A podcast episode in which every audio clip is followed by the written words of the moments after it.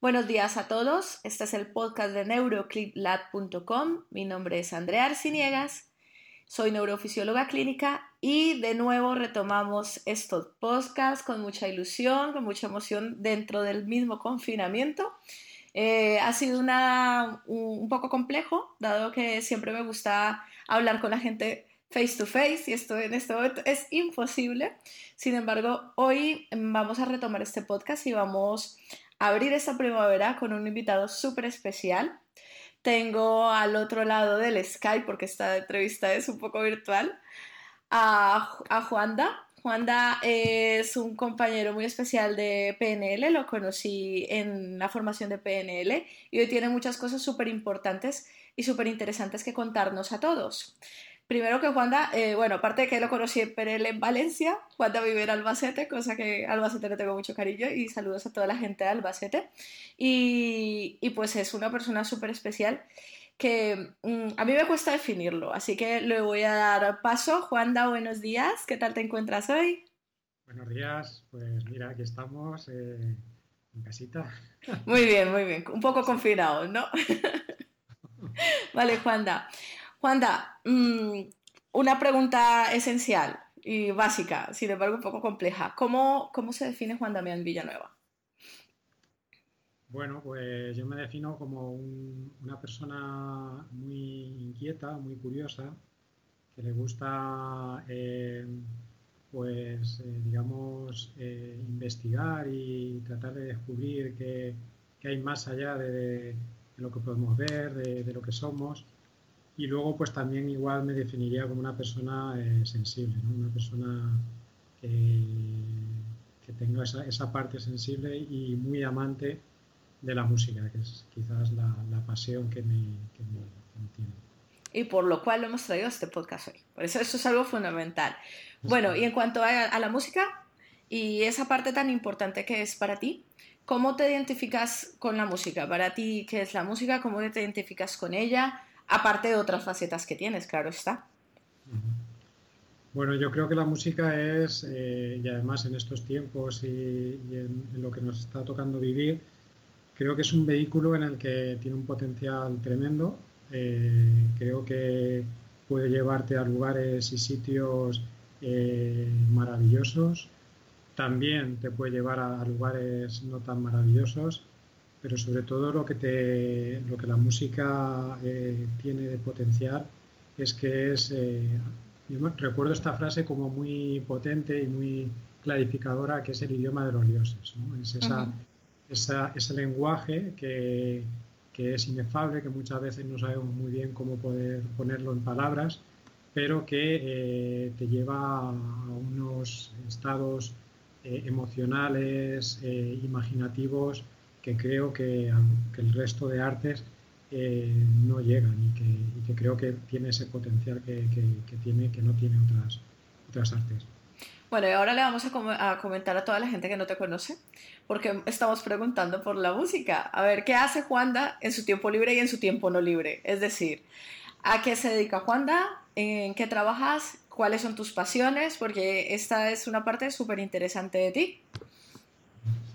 Sí, bueno, yo soy, yo soy profesor de música. Eh, la verdad es que llevo desde la música desde los ocho años, desde los ocho años, porque mi madre desde pequeñito, bueno, mi hermana es mayor que yo y ya ella empezó en el conservatorio a estudiar clarinete y digamos que seguí un poco la, saga de, mi hermana. Empecé en el conservatorio con la trompeta, empecé estudios de, de música y, y nada, pues he tenido todo este recorrido musical y ya digo, soy profesor de música. Eh, mis pasiones, aparte de la música, pues es eh, también me gusta mucho bailar. Eh, además, me gusta el indie hop, que ahora está muy... Muy, muy, puesto, muy puesto, sí. bueno, también me gusta muchísimo viajar, la lectura y, bueno, el cine, por ejemplo, también me encanta ir al cine y, bueno, pues esas son como las aficiones más, más importantes. Por curiosidad, ¿qué instrumento te gusta más? En cuanto a, la, O sea, enseñas música. ¿Qué instrumento te gusta más? Esa parte de los alumnos, a ti, a ti personalmente. Lo que, no sé, no sé, porque siento que cada, cada, cada persona que le gusta la música siempre tiene como una afición a, o no, no una afición, sino una dedicación más como a un instrumento o a un grupo de instrumentos. Sí, bueno, yo de, formación reglada eh, estudié trompeta en el conservatorio, como te, comentaba, pero realmente el instrumento que a mí me, gusta más y que, que, me encanta es la guitarra. Bueno, la guitarra y también quizás la, la, batería, son como los dos instrumentos más la batería porque el ritmo, la percusión me gusta muchísimo y además me parece un instrumento complejo pero muy, muy, muy importante en lo que es en, la, lo que es por ejemplo una banda de rock, creo que es esencial.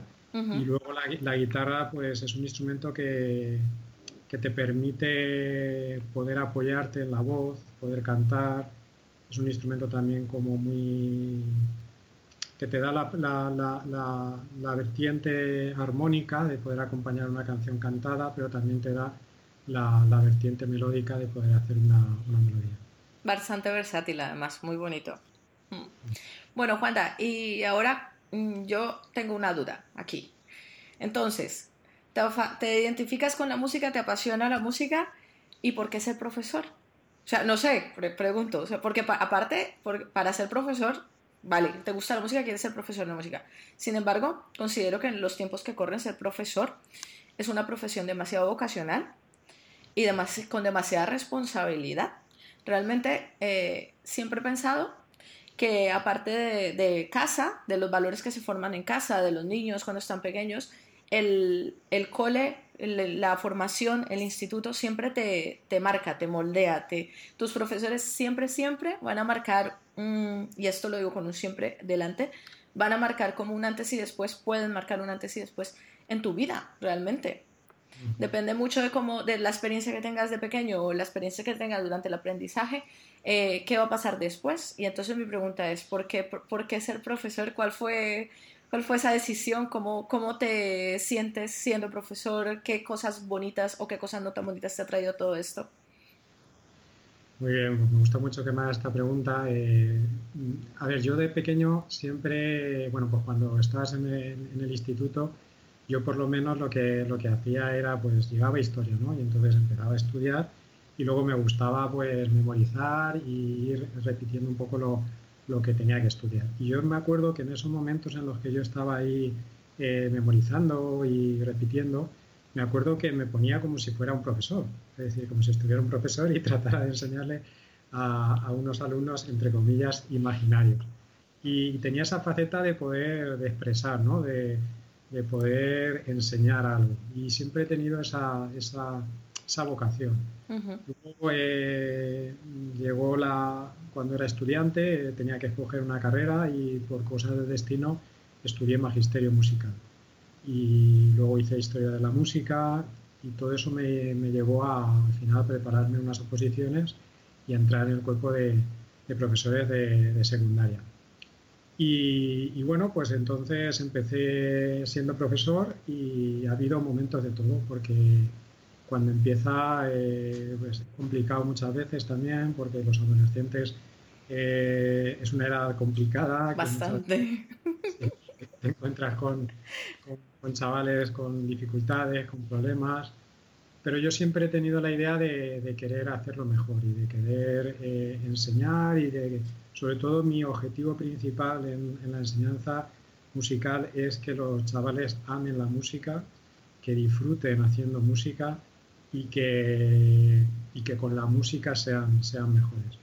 Entonces, bueno, pues eh, digamos que toda esa búsqueda y ese objetivo que, siempre me han planteado, pues me ha hecho eh, formarme, buscar eh, distintas formaciones, no solo en el ámbito musical.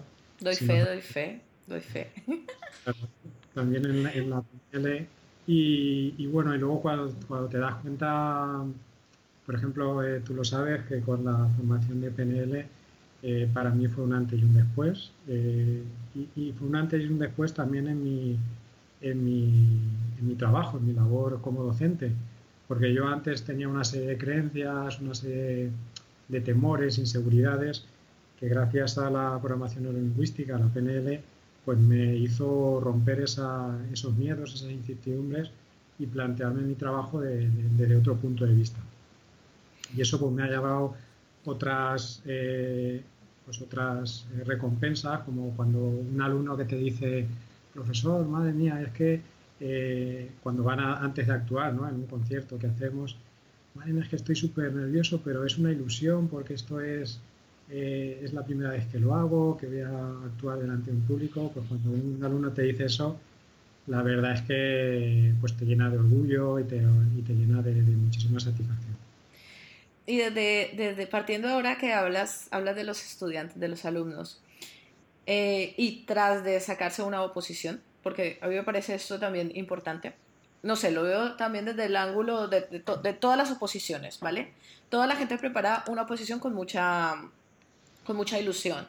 Sin embargo, eh, hay una premisa que dice que muchas personas dejan, cuando ya tienen su plaza de oposición, pierden un poco esa... Mm, ese, querer, esa ilusión de seguir enseñando, ¿vale? En muchos sitios se dice que esa gente se, bueno, coloquialmente se relaja, ¿vale? Eh, ¿Cuáles crees que deben ser las características? Porque yo sé que, que, tú tienes tu plaza, pero tú no paras de, de, alimentarte para alimentar a los demás en, esa parte del aprendizaje.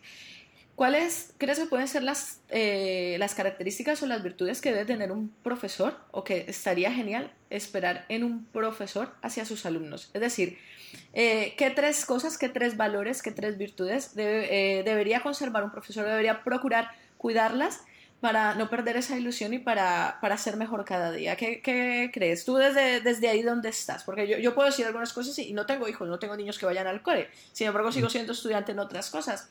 Pero tú que estás ahí y que además trabajas con padres, trabajas con alumnos y estás metido todo en este mundo educativo, ¿qué valores y cualidades crees que se, deben, se deberían o se deben conservar para, para no perder la ilusión y para ser cada vez mejor desde el punto de vista del profesor? Sí, pues yo creo que así tres valores que te puedo, que me vienen así, que pueden tener. Yo creo que uno, por ejemplo, es la curiosidad.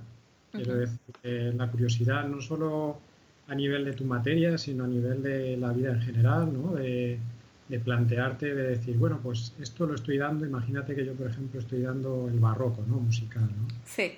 Y, a lo mejor eh, lo estoy dando y lo estoy llegando de una forma. Y siempre preguntarte cómo podría ¿no? darlo de otra forma para que los alumnos les motivara, para que les pudiera ese, ese hilo de curiosidad, de buscar distintas formas de enseñar, de, verlo de, otros puntos de vista. ¿no?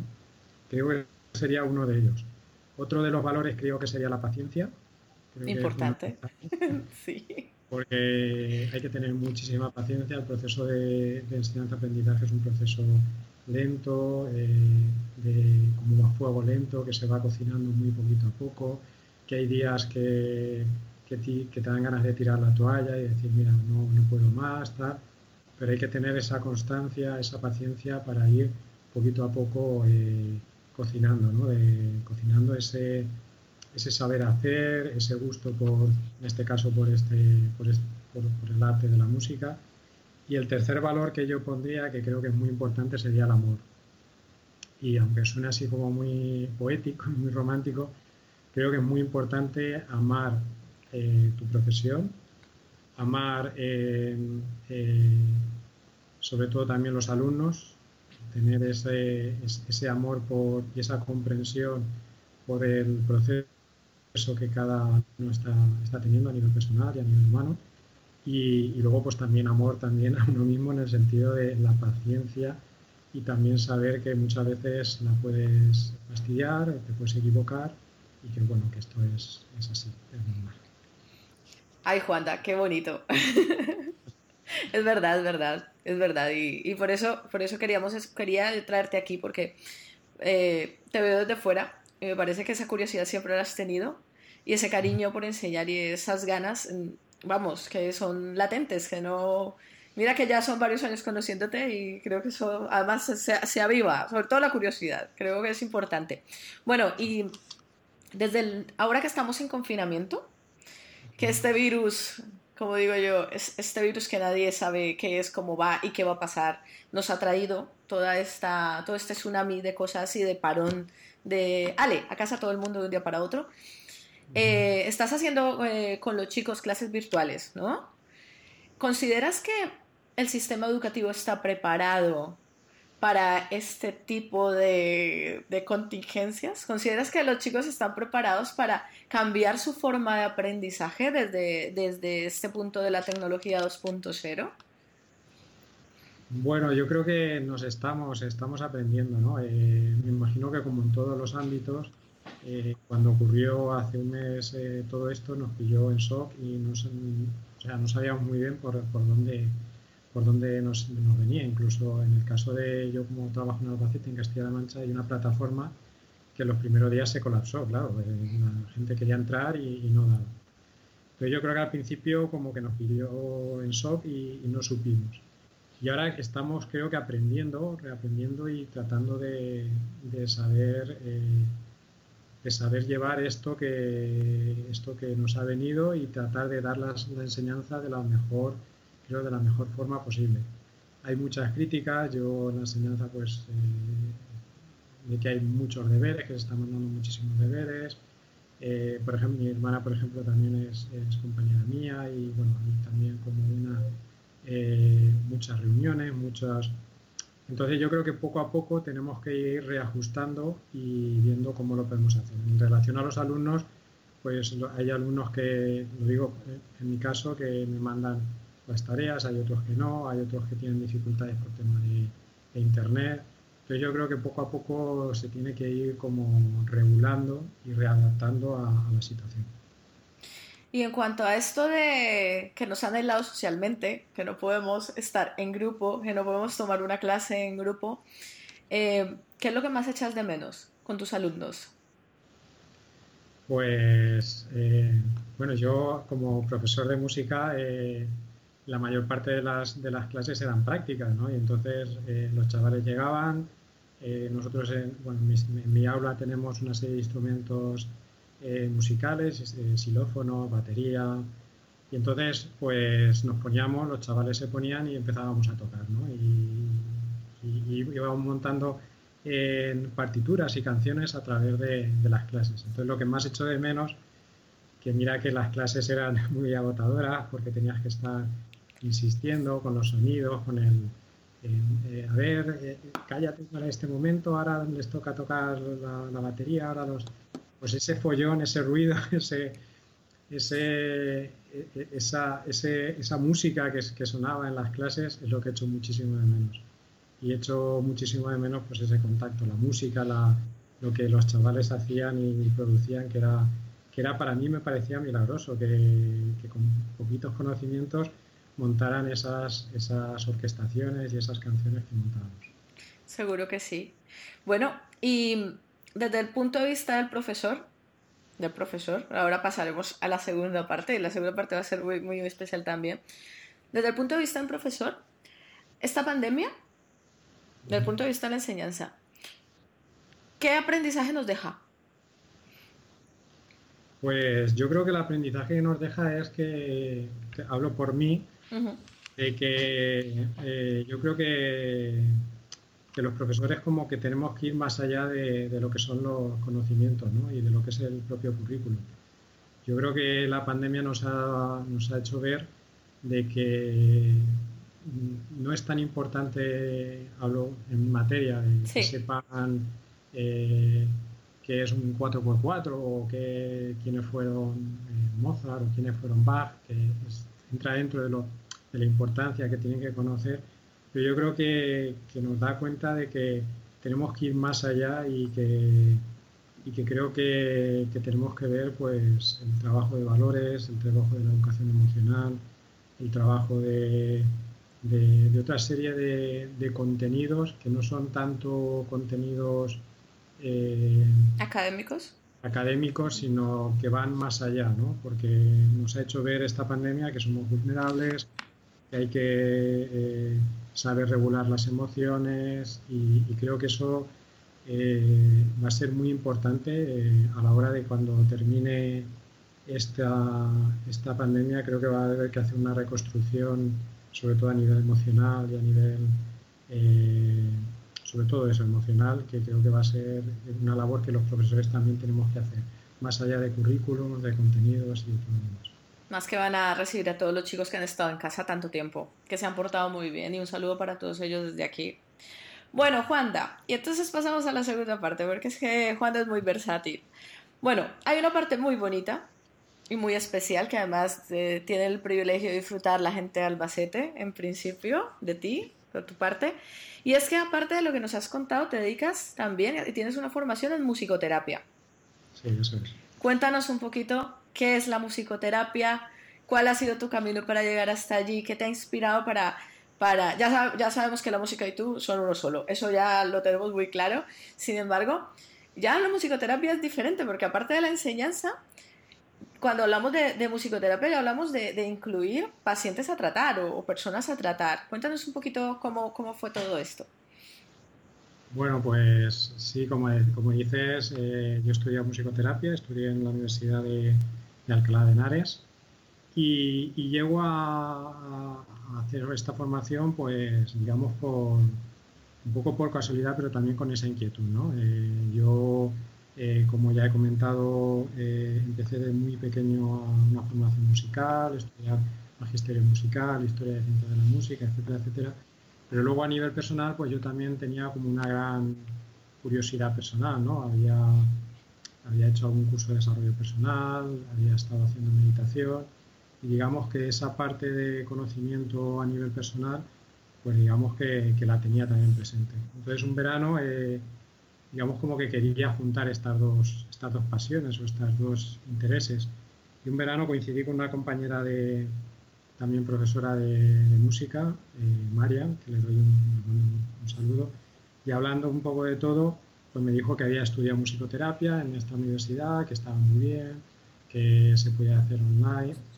Online no, eh, era semipresencial, había que ir una al mes aquí a Alcalá de Henares y nada, y decidí apuntarme. Entonces ahí ya empezó todo, eh, conocí una gente maravillosa en, el curso y, ya pues un poco he ido tratando de, combinar la, labor docente con la labor de, de musicoterapia. Vale, y en el Albacete has, y, has hecho algún proyecto ya para, para, para tratar personas, has, has, hecho talleres, has hecho cosas. Cuéntanos un poquito de eso. ¿A quién ha estado dirigido? ¿Quién ha participado? ¿Dónde lo has hecho? ¿Cuál ha sido tu experiencia? Sí, bueno, yo la verdad es que eh, estoy como un poco en pañales. Es decir, que eh, de momento he hecho como poquitas cosas. El año pasado empecé a tratar a una niña eh, que tenía un problema motor y, empecé a trabajarla. Ella no podía moverse, no podía salir de casa, entonces yo iba a nivel domiciliario, iba a su casa y, trabajé con ella. Luego las prácticas las hice con, con, Eloisa, que es una, chica que trabaja además de forma excepcional con niños autistas. Y, y, luego pues he hecho pequeños talleres, he hecho talleres con compañeros, y, ahora estoy también formándome en una formación que se llama GYM, Música e Imagen, y, estoy, bueno, pues estoy formándome y estoy eh, con determinadas personas que vienen también a casa a, hacer, terapia. Te habla, me parece súper interesante lo de la musicoterapia porque además, eh, ahora con toda esta revolución emocional, ¿vale? De, de, las inteligencias emocionales, del contacto, de la humanización, las UCIs inclusive esto liderado en parte por la UCI de Albacete, eh, desde hace un par de años, un poquito más, empezaron a llevar la musicoterapia a las UCIs, porque se ha demostrado que el contacto con la música, aparte de que lo que tú decías al principio, te teletransporta y te lleva a muy buenos recuerdos y a muy buenas cosas, activa muchos circuitos a nivel neuronal y ayuda a que, a que eh, existan más estímulos auditivos y se integren muchas más áreas cerebrales para que esa persona, por ejemplo, los pacientes de UCI, pues tengan mayor confort, inclusive los pacientes en coma. Eh, no sabemos realmente si algunos escuchan o no, sin embargo sí que se ha demostrado que hay pacientes con musicoterapia que tienen mayores y mejores resultados que los que no, no tienen este tipo de, de, de terapia Y, a mí me parece súper, súper bonito. Con los niños autistas, por ejemplo, ¿llegaste a notar algo, a percibir algo bueno, alguna, algo positivo durante, durante estos talleres o durante, durante estas terapias? Sí, sí, la verdad es que la musicoterapia en autistas es, bueno, es una maravilla. O sea, ahí eh, yo lo pude comprobar in situ en las prácticas que estuve haciendo y, y luego además hay vídeos que, que bueno, que, que, ven como, si tenemos en cuenta que el autismo es el, eh, bueno, pues ese, esa circunstancia en la que la comunicación verbal eh, no se produce de forma tan, tan directa, pues la música, la capacidad de la música puede llevar a, digamos, a romper esa barrera que tiene el lenguaje y poder eh, comunicarte, poder eh, establecer un vínculo con ese niño o con esa persona autista a través de los sonidos. Entonces es un proceso muy lento, muy despacio, pero los resultados son maravillosos. O sea, es una cosa como magia, la verdad. Aparte de, la UCI, de niños autistas, de, personas que tienen limitaciones a nivel motor o la niña que comentabas, eh, ¿a qué otros pacientes puede ir dirigida la musicoterapia? Bueno, realmente tenemos musicoterapia freelance cuando, y no nos damos cuenta, en, hacia nosotros mismos cuando estamos a lo mejor tristes o, bajos de ánimo. ¿Quién no se ha puesto una canción que suba el ánimo? Yo no sé, miro ese contexto tan básico, pero yo creo que eso puede ser como una base porque realmente activa los circuitos muy similares, ¿no? Sí, sí, sí. Bueno, pues eh, se, utiliza en muchísimos ámbitos. Por ejemplo, también en, personas con Alzheimer, eh, pues también eh, se han visto unos resultados maravillosos. Y como sabemos que el Alzheimer es un proceso degenerativo, pero sí que con la música se ha podido comprobar como pacientes que a lo mejor no se acuerdan de determinados recuerdos, eh, el hecho de escuchar una música cuando era joven como que les activa y, la, llegan a recordar. ¿no? Entonces, por ejemplo, en Alzheimer también eh, se utiliza, por ejemplo, para eh, disfunción física, motores, o sea, motores, perdón. también pues con disfuncionalidad psíquica también. Hay un proyecto que que en, el Congreso Nacional de Musicoterapia hicieron unos compañeros de, Barcelona que hicieron una banda de rock con disfuncionalidad psíquica y, era una cosa maravillosa, de cómo personas eh, con esos trastornos, pues con una técnica y con unas, una serie de, mecanismos eh, de forma muy básica, pero cómo podían eh, tener esa banda de rock y podían actuar y cómo podían sentirse eh, empoderados y valiosos de cara a la sociedad. Entonces se puede aplicar en muchísimos ámbitos también para temas de depresión, ansiedad. Bueno, creo que, el valor que puede tener es, enorme. Pues me parece, me parece genial. Y por ahora, ¿qué proyectos tienes después de la pandemia? En cuanto a, a, musicoterapia, ¿cómo vas a seguir trabajando? ¿Dónde te podemos encontrar? ¿Redes en algún sitio en concreto? yo ahora cuando termine, quiero terminar la formación esta que te estaba comentando, esta que se llama GYM. Eh, sí. bueno, eh, me falta poquito para terminar. Y, y, una vez que la termine, pues me gustaría eh, desarrollar. Además, creo que, que, va a ser muy importante en los tiempos que, que vienen porque, bueno, pues estamos viendo las, los problemas emocionales que, se, que están, bueno, pues que van a venir y que van a tener y creo que esta, esta técnica creo que va a ser es una técnica muy profunda, muy, muy, muy sonadora, muy, muy potente y creo y espero de que, de que pueda ayudar a muchísima gente. ¿no?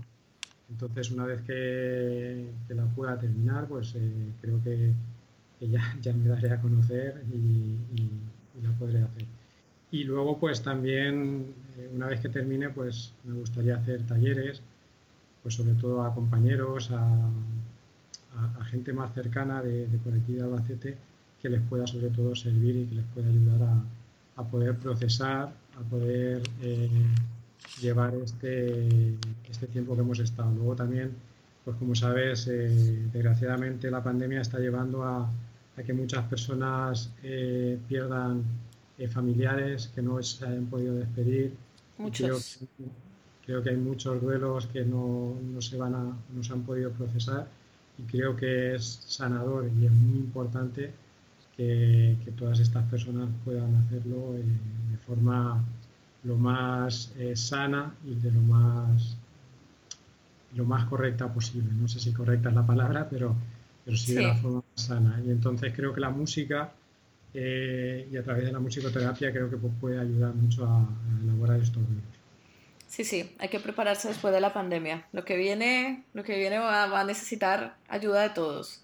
Como lo hablábamos ayer, como lo escribía yo ayer en el blog de, eh, de Neuroclick, la empatía que vamos a necesitar y porque la empatía aparte de ponerse en el lugar del otro también es echarle un cable.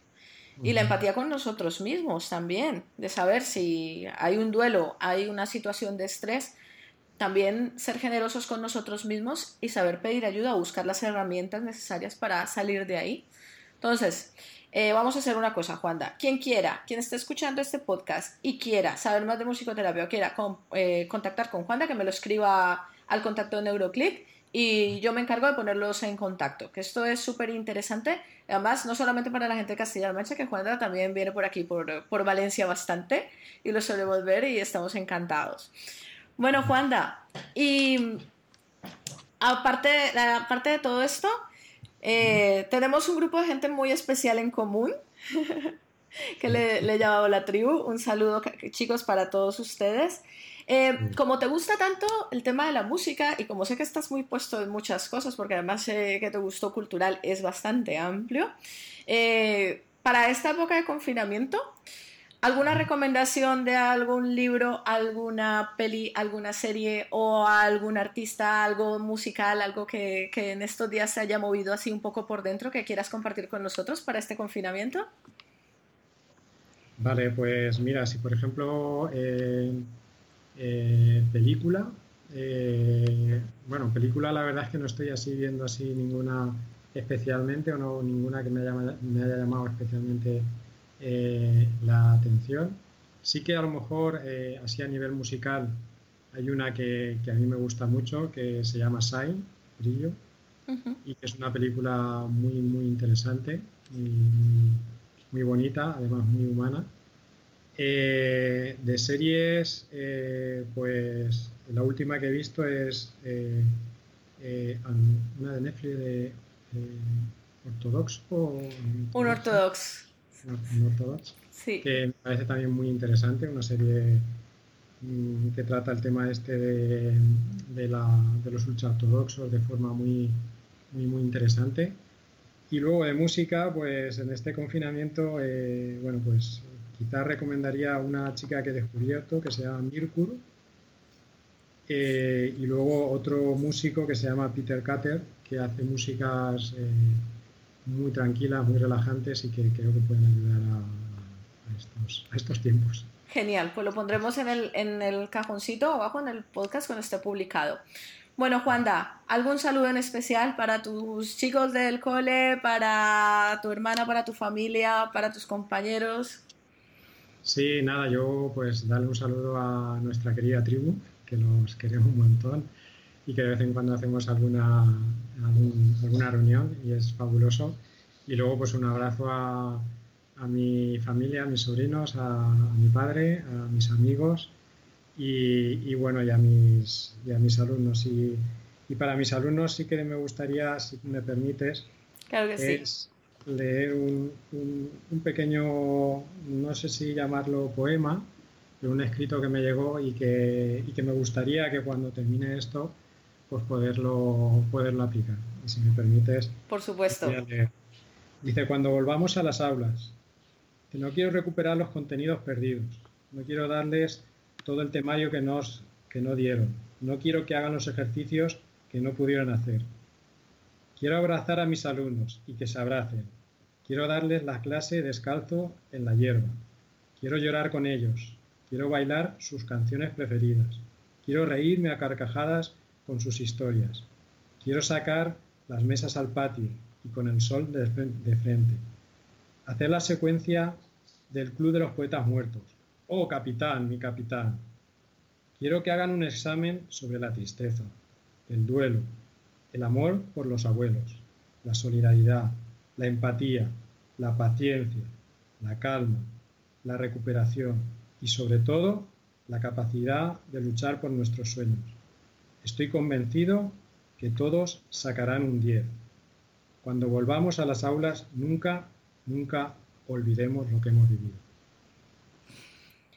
Ay, qué bonito.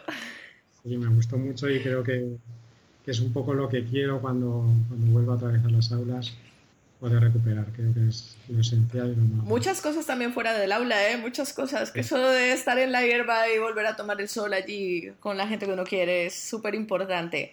Bueno, a todos los que nos escuchan aquí en Colombia y en otras partes del mundo que, que sé que me escuchan, que nos escuchan desde Neuroclick, un saludo muy grande. Eh, esta época es una época para mantenernos fuertes. Tenemos derecho a estar tristes y a pasar miedo como nos ha pasado. Sin embargo, hay que tomar de corazón las ganas y volver a replantearnos muchas cosas, que a lo mejor esto es una oportunidad también para, para plantearnos el mundo de una manera diferente cuando la puerta se abra. Les queremos muchísimo. Gracias, gracias, gracias por escucharnos, Juanda. Muchísimas gracias por compartir micrófono conmigo hoy. Muchísimas gracias a ti. La verdad es que eh, cuando me lo pediste, bueno, hace ya un tiempo que me lo, me lo dijiste, me hizo muchísima ilusión y cuando el otro día me lo dijiste, me hizo muchísima ilusión. Es un honor y un placer que hayas contado conmigo. La verdad es que te quiero dar mil, mil gracias por por pensar en mí y eso, muchísimas gracias y un fuerte abrazo. El placer es mío y el placer es nuestro esta comunidad porque es súper importante eh, saber que existen otras herramientas y hay gente genial haciendo cosas geniales en el mundo y eso es fundamental para, para este podcast que de eso se trata. Así que ya saben, si quieren saber algo más de Juan Damián Villanueva o quieren contactar con él, contacten conmigo que yo les, les, contacto mutuamente. En el, al fondo del, podcast tienen mi mail para que nos contacten o por redes, ya sea por Instagram o por Facebook, o en la página web neuroclicklab.com, www.adelante. Un saludo a todos y muchísimas gracias por escucharnos. Nos escuchamos. Hasta luego. luego.